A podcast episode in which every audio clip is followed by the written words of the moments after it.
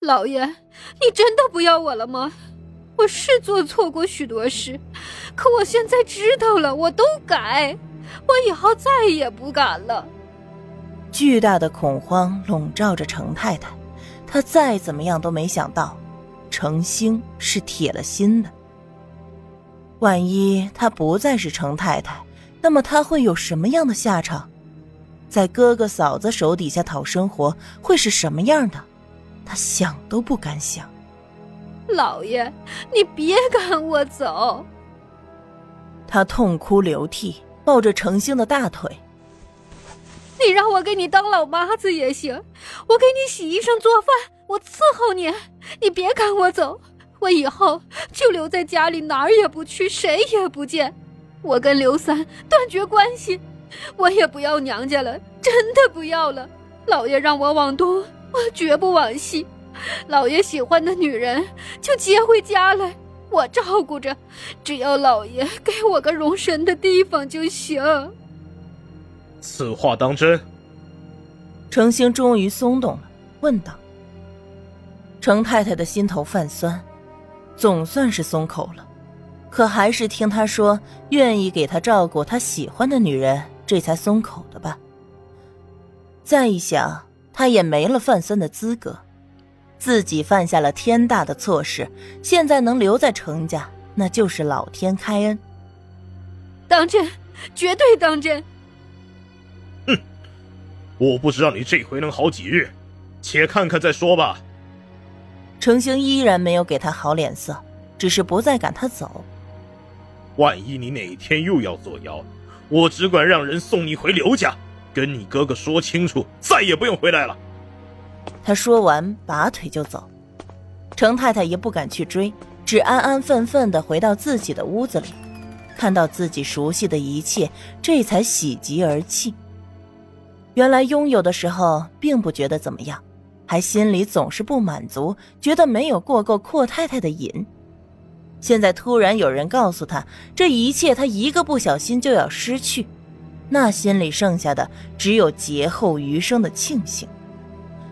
程太太在心里暗暗发誓，以后绝对不要再听刘三那个心狠手辣的东西挑唆。还有他嫂子，嘴上说的好听。心里还不是要害他，根本就没有人为他着想。他只有守好自己程太太的位置，万事不管了。临湖的茶馆内，一楼大堂人声鼎沸，二楼是雅间，有竹帘子隔着，空间相对私密。唐宁提前来了一会儿，没想到李世光已经在等着了。不好意思啊，李先生，来迟了。唐宁点头致歉。哦，并没有，是我来早了。李世光客气的看了一眼唐宁，这个女子的风采，那天她坐在大堂之上已经见识的很深刻了。此刻离得近了，再看就有些无礼。不知唐小姐来找我有什么事？经常听那人提起唐小姐。就连小女提起唐小姐也是赞不绝口。唐小姐要是有什么难处，不妨直说。我虽然位卑力小，可能帮上的忙一定帮。李先生真是大气，那我就不多说废话了。唐宁微笑，说出自己的本意。我曾经承诺过要捐出五万块，为咱们金南兴建学校，以供贫苦人家的孩子就学。李世光点点头，示意他继续说，和他想的差不多。现在是这个女子觉得兴建学校是一件非常复杂的大事，要委托他来帮忙办理了吧？五万块还真的不少，过过手就足以沾上一手油。可现在张家根本就不提还钱的事儿，只有张家的十万块到账，我才能捐赠这五万块。所以，我需要您派人以政府的名义帮我向张家要钱。我也不想和张家耗着。张卫民是个绝世败家子儿，以张家现在的情况，勉强凑凑还是能还上的。可是再拖一拖，等到那张卫民又要使出什么烂招来，他张家败了，我管不着；可是我的钱还不上，那就是大问题了。最起码这五万块钱的学校那是建不成了，这可是关乎大人们在金南的为官声誉啊。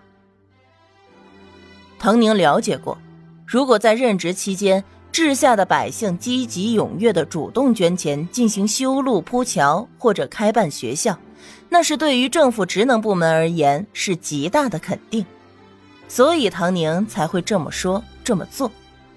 他一开始就打了要政府牵头去帮着他要钱的主意，双方互惠互利的事情，对方也没有理由拒绝。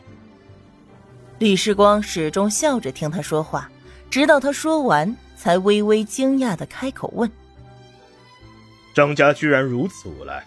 据我所知，齐长官也是同张家老爷打过交道的，并没有到如此地步。”张老爷躺在病床上下不来。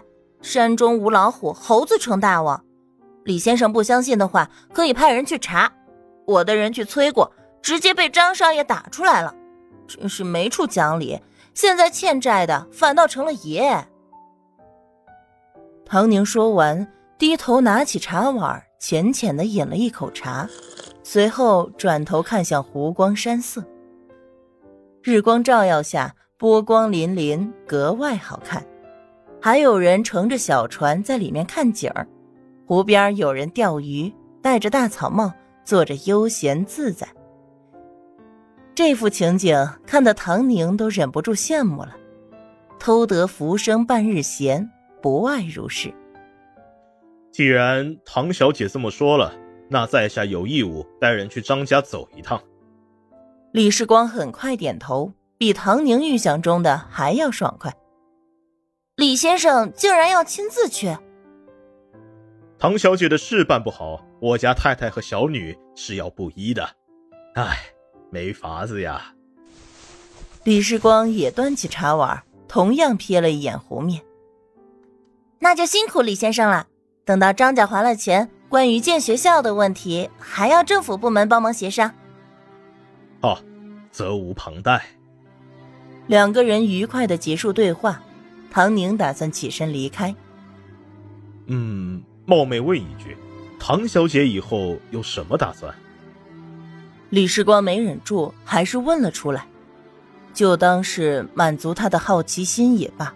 他是真的想不到，这样一个女子对于以后的规划和打算。